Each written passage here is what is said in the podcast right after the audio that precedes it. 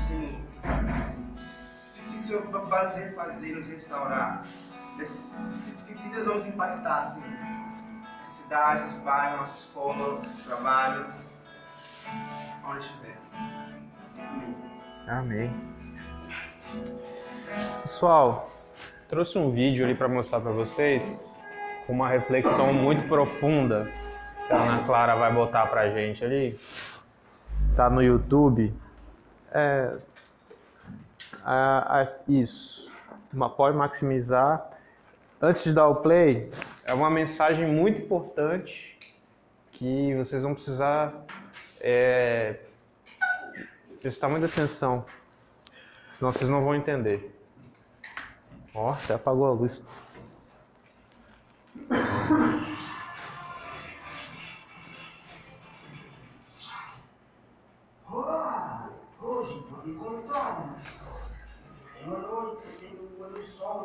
De 45 graus, o frio batia na porta. Gatos latiam para o cego que via o mundo falar para o surdo que o aleijado estava correndo da polícia.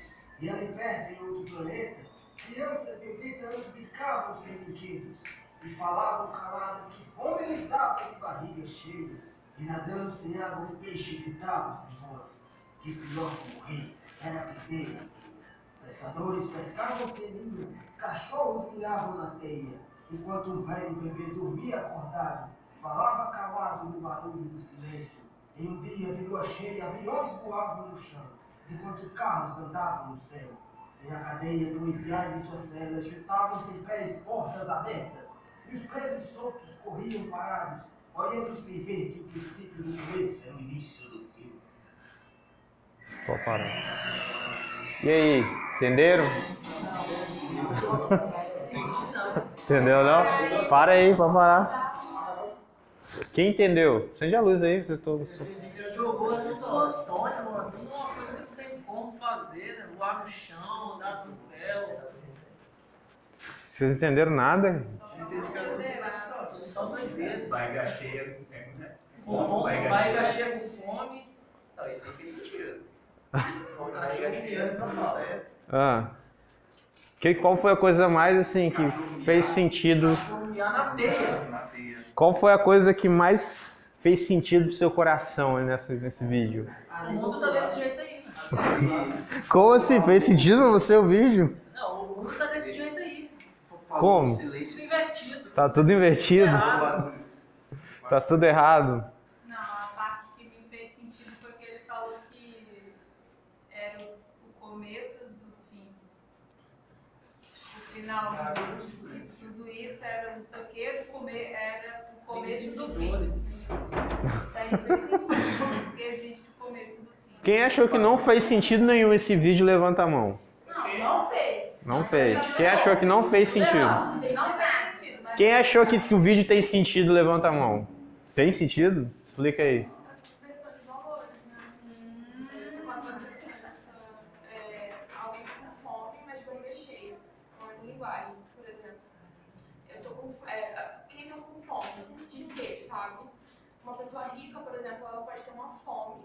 Não uma fome material, uma fome física. Tipo, eu tô com fome de comer, de não ter o jantar, mas eu posso estar com fome de outras coisas, de afeto, de carinho. Hum, E aí, muito se bom. pensar que tudo ali, ele, ele pega um paralelo, ele vai subvertendo isso, é a realidade atual. assim, é Então fez sentido no final. A minha intenção era não fazer sentido. A minha intenção era pegar um negócio assim. É, pra maioria não fez sentido. A, a, a minha intenção era pegar um negócio assim que botei no YouTube. Coisa sem sentido. Aí me veio esse, esse vídeo. Por que eu queria passar algo sem sentido para vocês? Porque eu queria é, lançar já a ideia para vocês é que quando a gente se distancia de Deus, a gente não tem sentido. A vida não tem sentido. A gente faz coisas sem sentido. A gente faz coisas que a gente é, nem sabia que a gente poderia fazer. E aí, é, eu quero analisar um texto com vocês. Se vocês estão achando que está com frio, tá frio, pode pegar o controle aqui e baixar. Tá excelente? Então tá. Eu estava fazendo uma a leitura da nossa rede lá em Mateus 27 e muita coisa ali nesse texto foi como se fosse uma porrada em mim, assim. Eu fui ler esse texto e várias pauladas no meu coração que eu nem terminei de ler o texto, já peguei meu, meu lápis e comecei a escrever no meu caderno. Eu tenho um caderninho de, de, de, reflexões, meu caderninho rosa. E comecei a escrever e eu falei, cara, eu preciso compartilhar isso com a galera. Né? Porque, porque fez sentido para mim quando a gente está sem, tá afastado de Deus, está sem Deus, a gente fica sem sentido. E aí eu vou ler, tentar ler da maneira mais rápida que eu puder, do versículo 1 até o versículo 26. É isso mesmo? Até o 26. Mateus 27, do 1 ao 26. Posso ler? De manhã cedo, os principais sacerdotes e líderes do povo se reuniram outra vez para planejar uma maneira de levar Jesus à morte. Então o amarraram e levaram e o entregaram para Pilatos, o governador romano. Quando Judas, que havia traído, viu que Jesus tinha sido condenado à morte, encheu-se de remorso, devolveu as 30 moedas de prata aos principais sacerdotes e líderes do povo, dizendo: Pequei, pois traí um homem inocente. Que, no, que nos importa? retrucaram eles. Isso é problema seu. Então Judas jogou as moedas de prata no templo, saiu e se enforcou. Os principais sacerdotes juntaram as moedas e disseram: Não seria certo colocar este dinheiro no tesouro do templo, pois é dinheiro manchado de sangue. Então resolveram comprar o campo do oleiro e transformá-lo num cemitério para estrangeiros. Por isso, até hoje, ele se chama Campo de Sangue. Cumpriu-se assim a profecia de Jeremias que diz: Tomaram as 30 peças de prata, preço pelo qual foi avaliado pelo povo de Israel, e compraram o campo do oleiro, conforme o Senhor ordenou. Agora Jesus estava diante de Pilatos, o governador romano, que lhe perguntou: Você é o rei dos judeus? Jesus respondeu: Você que diz. No entanto, quando os principais sacerdotes e os líderes do povo fizeram acusações contra ele, Jesus permaneceu calado. Então Pilatos perguntou: Você não ouve essas acusações que fazem contra você? Mas, para a surpresa do governador, Jesus nada disse. A cada ano, durante a festa da Páscoa, era costume do governador libertar um prisioneiro, qualquer um, da qualquer um que a multidão escolhesse. Esse ano havia um prisioneiro famoso por sua maldade chamado Barrabás. Barrabás era assassino. É, não, essa informação está em Lucas. Quando a multidão se reuniu diante de Pilatos naquela manhã, ele perguntou: Quem vocês querem que eu solte, Barrabás ou Jesus, chamado Cristo? Pois ele sabia muito bem que os líderes religiosos judeus tinham prendido Jesus por inveja. Nesse momento, enquanto Pilatos estava sentado no tribunal, sua esposa lhe mandou o seguinte recado: Deixe esse homem inocente em paz. Na noite passada tive um sonho a respeito dele e fiquei muito perturbada. Enquanto isso, os principais sacerdotes e os líderes do povo convenceram a multidão a pedir que Barrabás fosse solto e Jesus executado. Então o governador perguntou outra vez: Qual dos dois vocês querem que eu solte? A multidão gritou em resposta: Barrabás. Pilatos perguntou: E o que farei com Jesus, chamado Cristo? Crucifique-o, gritou a multidão. Por que? quis saber Pilatos. Que crime ele cometeu? Mas a multidão gritou ainda mais alto: Crucifique-o. Pilatos ficou. É, Pilatos viu que nada adiantava, adiantava insistir e que o tumulto se iniciava. Assim, mandou buscar uma bacia com água, lavou as mãos diante da multidão e disse: Estou inocente diante do sangue deste homem, a responsabilidade é de vocês. Todo o povo gritou em resposta: Que nós e nossos descendentes sejamos responsabilizados pela morte dele. Então Pilatos soltou Barrabás e, depois de mandar açoitar Jesus, entregou para ser crucificado. Muito bem, Acho que todo mundo conhece esse, esse, essa história, essa narrativa. Só que nessa narrativa aparecem quatro, quatro personagens aqui que têm culpa na morte de Jesus. Primeiro é um grupo chamado fariseus ou religiosos, líderes religiosos judeus. Segundo, Judas. Terceiro, Pilatos e quarto, o povo. Aí a pergunta que eu quero fazer para você, que eu quero analisar para vocês, é se existiam razões significativas, se existia motivo, se fazia sentido para essas pessoas matar Jesus. Vocês acham que fazia sentido? Fariseus, para Judas, para Pilatos e, e para o povo? Fazia sentido para algum eles matarem Jesus? Vamos prosseguir aqui. É, existiam razões para que eles entregassem Jesus à morte? Qual sentido, é, qual, para qual desses fazia mais sentido Jesus morrer? Já começo a responder. O único grupo que fazia sentido a morte de Jesus eram os fariseus, eram os líderes religiosos. Ah, no versículo, 20, versículo 18 do capítulo 27, o Pilatos ele sabia que eles queriam matar Jesus por inveja, porque Jesus atraiu uma multidão e a galera estava seguindo Jesus e não eles, estava procurando Jesus e não eles. E aí, Jesus também tinha tido alguns encontros com os fariseus e tinha exposto que eles eram mentirosos, que eles eram maldosos, né? É, teve um momento que Jesus chegou e falou bem assim, olha, falou para o povo, ó, vocês podem obedecer tudo que os fariseus disserem, só não façam o que eles fazem. Olha só, os caras ensinavam a coisa certa e faziam a coisa errada. Em outro momento, eles tentaram pegar Jesus em umas perguntas. Aí chegaram para Jesus e perguntaram: Vem cá, o batismo de João era do céu ou dos homens? Aí, não, na verdade foi Jesus que perguntou para eles, perdão. Jesus chegou para eles e perguntou: O batismo de, de, de, João era do céu ou dos homens? Eles discutiram entre eles, falando assim: Olha, se a gente falar que o batismo de João era do céu, ele vai perguntar para nós por que, que nós não cremos nele. E se nós respondemos que o batismo de, de João, João Batista, era dos, era dos homens, o povo vai apedrejar nós. E aí você percebe que os caras, eles não estavam interessados na, na verdade, eles estavam interessados no poder. Eles tinham evidência suficiente para saber que Jesus Cristo era realmente quem ele, que ele dizia ser, o Filho de Deus, o enviado por Deus. Mas eles eram tão maldosos e hipócritas que eles é, queriam se segurar no poder deles. Porque se fosse, se eles é, aceitassem que Jesus era o Filho de Deus, que aquilo que Jesus ensinava estava é, certo, tudo que eles faziam estava errado. Era uma religiosidade pesada, que não era necessária mais. E eles, é, com medo de perder essa posição, eles tramam a morte de Jesus. Jesus chega apontando aquilo que eles estavam fazendo de errado, e para eles se manterem na posição, na vida que eles estavam, eles tramam a morte de Jesus. Mas trazendo para os dias de hoje, foi interessante o que interessante, mas eu não digo que 100% correto, a, o debate que a, que a Escola de Samba Mangueira trouxe na, no último carnaval, falando que Jesus seria crucificado de novo, né? E é interessante, eu, nesse ponto eu concordo com eles, Jesus seria crucificado de novo se ele viesse na nossa época.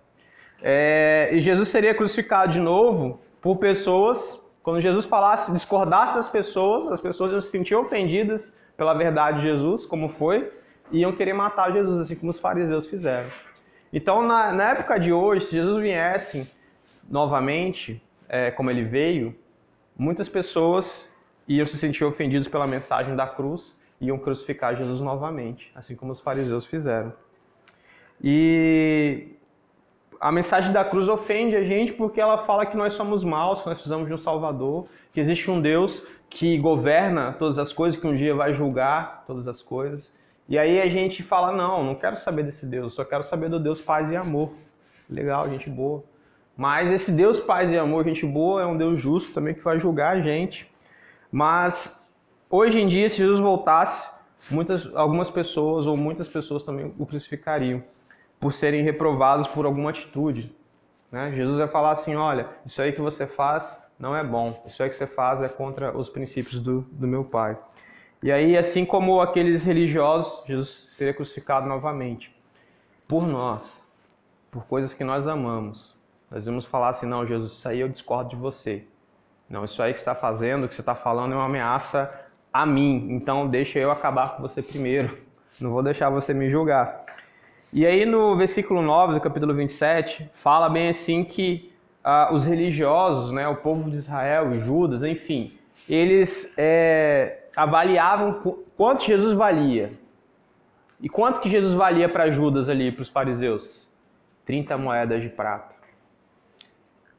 A vida de Jesus valia 30 moedas de prata. E para você, quanto vale Jesus? Quanto que vale Jesus para você? É? Para você saber se você crucificaria Jesus ou não, a gente precisa responder essa pergunta: quanto vale Jesus para você? Porque para os fariseus e para Judas, Jesus valia 30 moedas de prata. E eles foram lá e pagaram e mataram Jesus por causa de 30 moedas de prata. E para você responder quanto vale Jesus para você, você precisa me responder pelo que, que você trocaria Jesus ou pelo que, que você tem trocado Jesus. Muita gente troca Jesus por, por alguns instantes de prazer, por alguns instantes de prazer, por algum pecado que dá prazer e fala, velho, não quero saber de Jesus não. Isso aqui é mais interessante para mim, isso aqui é mais gostoso para mim, vou fazer isso aqui. Então Jesus, não quero saber de Jesus. Quero fazer aquilo que me dá prazer. Ah, muita gente troca Jesus por um namoro, tá ligado? Começa a namorar, tá nem aí, esquece os princípios de, de- da palavra de Deus, esquece a comunhão dos irmãos, esquece tudo, porque parece que o namoro se torna mais importante do que tudo aquilo que ela encontrou em Cristo. Muita gente troca, trocaria ou tem trocado Jesus por seus gostos pessoais, porque se amarra em, em, sei lá, num, uma parada que vai dar uma onda legal, uma, né? Gosta de beber. Não, gosto de beber, cara. Gosto de beber e ficar doido, eu gosto. Não, mas, cara, isso aí vai tirar seu domínio próprio. Não quero nem saber, velho. Não, eu gosto de usar uma parada, eu gosto de usar uma droga. Tem gente que troca Jesus por, por essas paradas, velho. Jesus vale para muitas pessoas uma bebida, uma noite, uma noite de farra, uma noite de, de promiscuidade. Jesus vale para muitas pessoas aquilo que, aquilo que eu quero fazer, não estou nem aí para as escrituras, velho. Estou nem aí. Jesus vale aquilo que me dá prazer. Eu troco esse Jesus eu crucifico ele como se eu fosse um fariseu. Então, a- aquela crítica da escola de samba é válida. Só que a gente tem que trazer essa crítica para nós.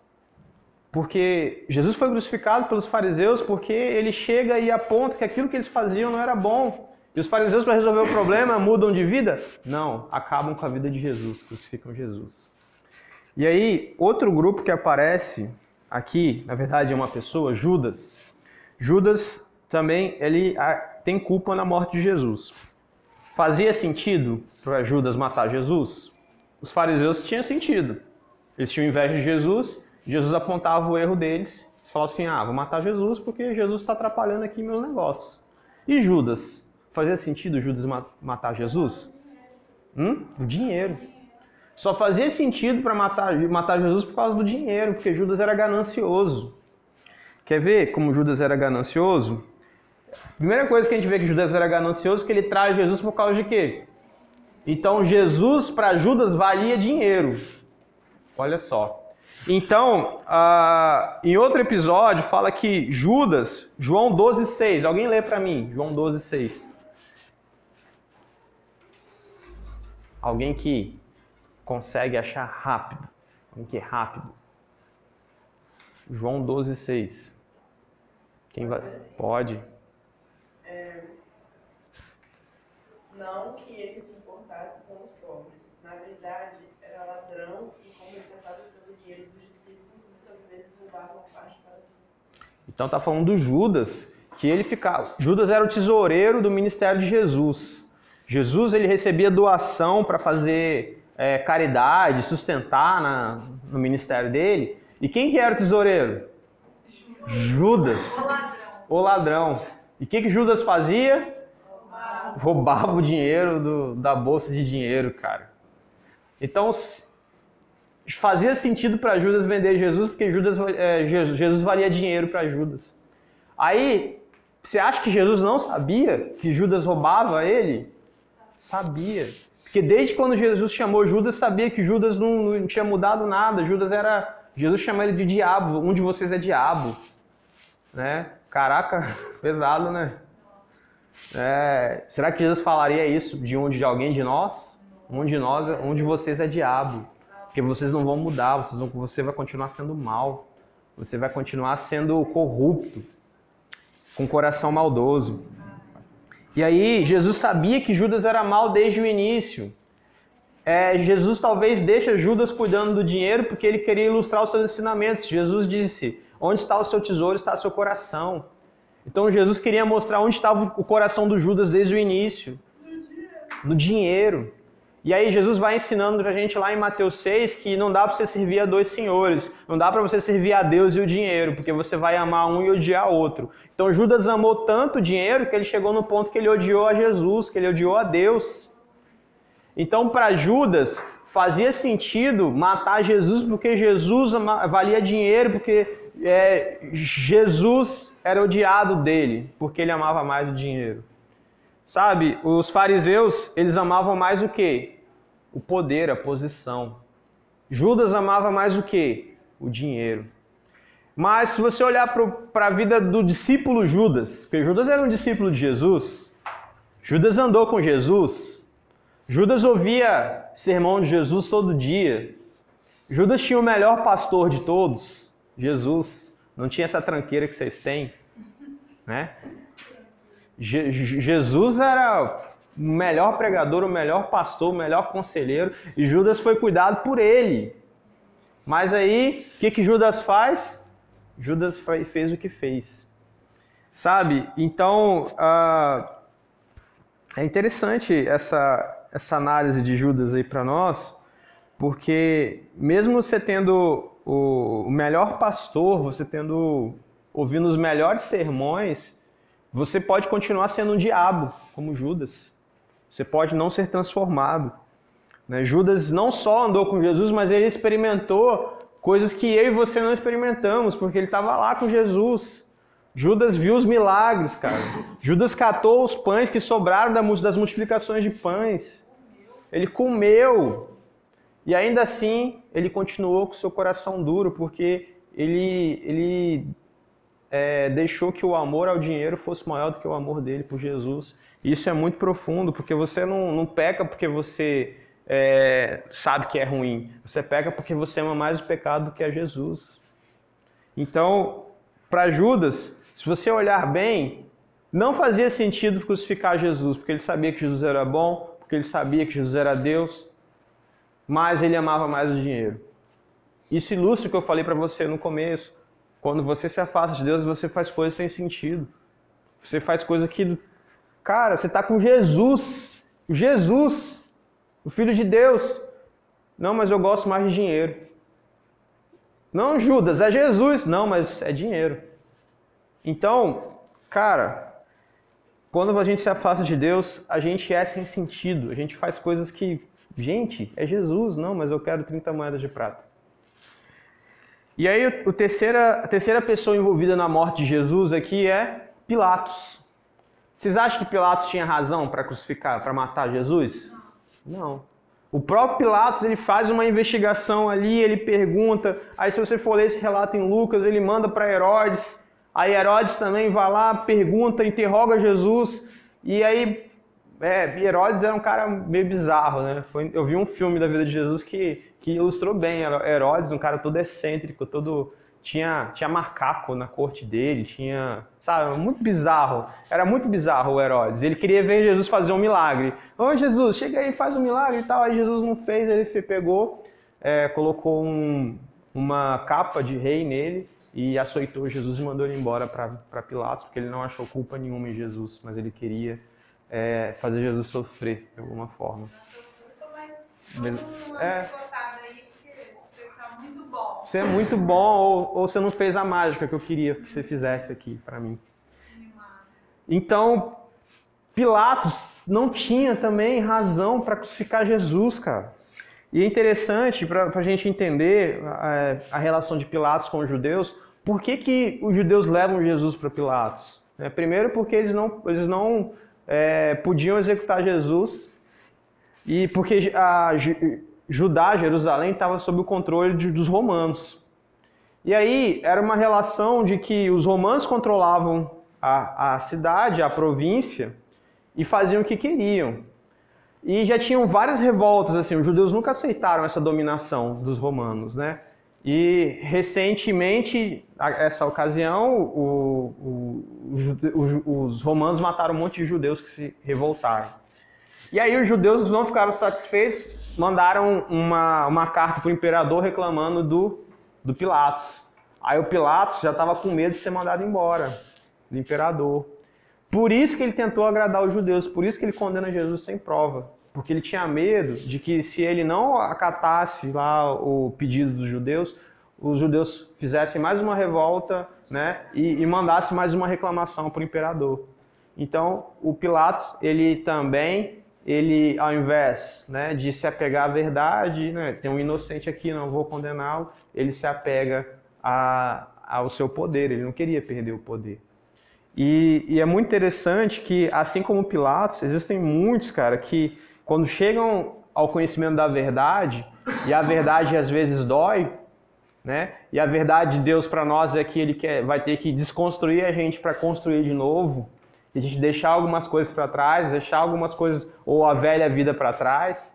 Pilatos, ele quando ele se depara com essa verdade de que é, Jesus era inocente, mas se ele ah, salvasse Jesus, ele ia perder a sua posição, o seu poder. Ele pega ele recua. Tem muita gente que é assim também. Quando chega, se depara na verdade, quando se depara numa mudança, recua. E Pilatos ele escolhe por matar Jesus. Agora, o quarto grupo aqui envolvido na morte de Jesus, o povo. Essa galera tinha por que matar Jesus? Não. Por que, que essa galera não tinha por que matar Jesus? Então por que, que eles gritaram? Solta Barrabás, crucifica Jesus, mata Jesus. Né?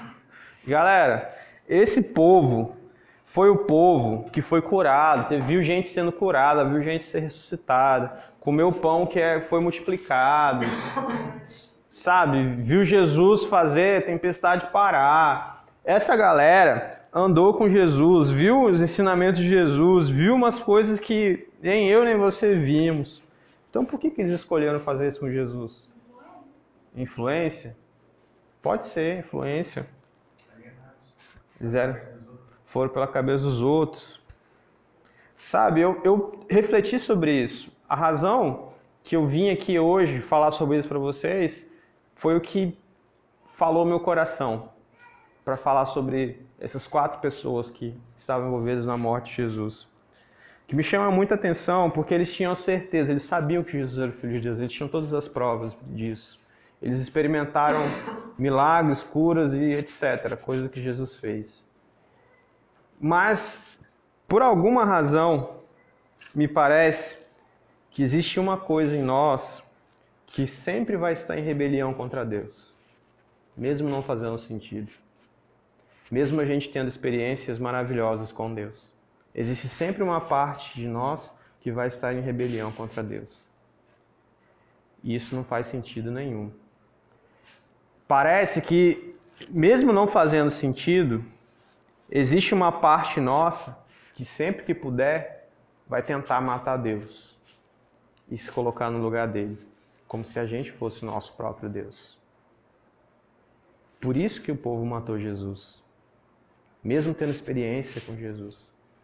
Mas existe algo tão mal em nós, algo tão terrível dentro de cada um de nós, que é essa disposição todos os dias que nós temos de nos rebelar contra Deus.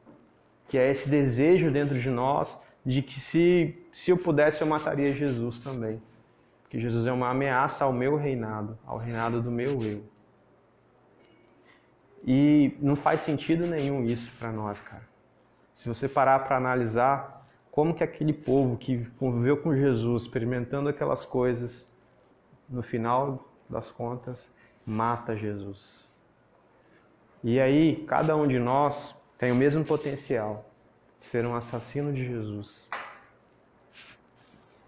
E aí, o que, que a gente faz quanto a isso? Eu acho que eu nem combinei com o Breno o texto que ele leu, no momento de oração. Eu acho que para nós precisa ficar muito claro todos os dias isso.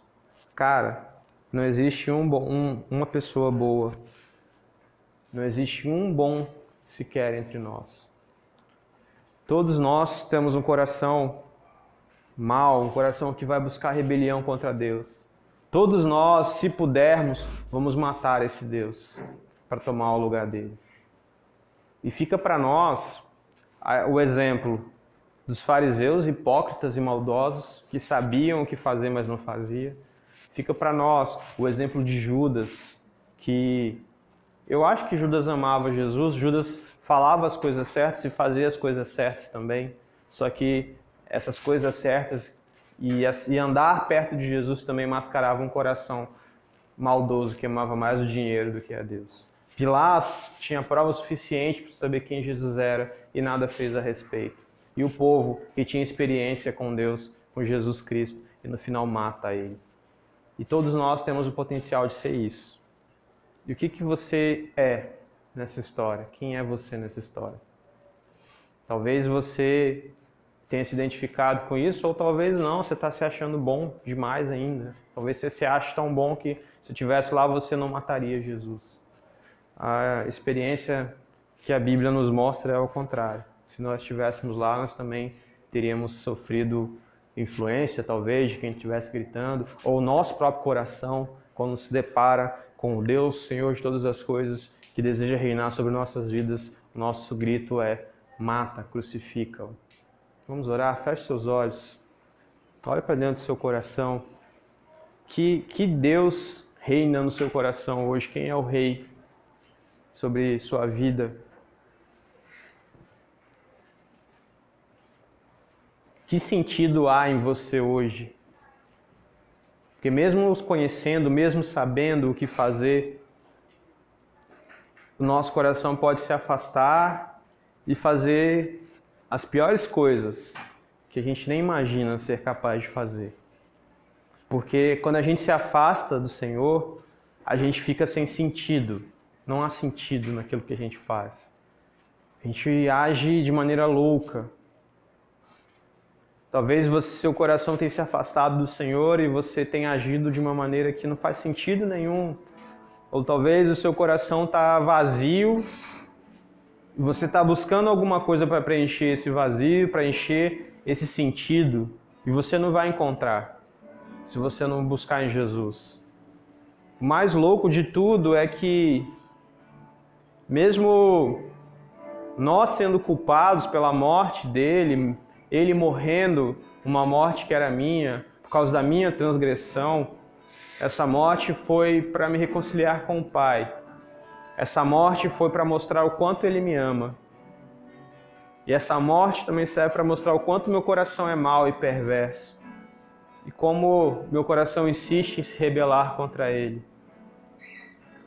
Que você, que o Espírito Santo de Deus possa te convencer essa noite da maldade que existe em nós e do potencial que existe em nós de fazer o mal para nos afastarmos do Senhor. Que você essa noite possa bater no seu peito e dizer, como aquele homem que dizia: Miserável homem que sou, tem misericórdia de mim, Senhor. Dizia como Paulo: Quem me livrará do corpo dessa morte? Aquilo que quero fazer, não faço Deus, tem misericórdia de nós, Deus. Pois nosso coração é mau.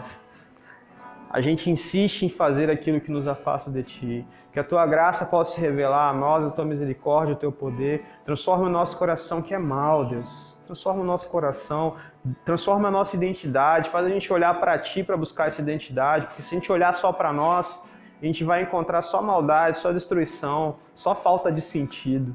Ó Deus, que a tua vida nos habite e nos traga sentido. Tem misericórdia de nós. Em nome de Jesus. Amém.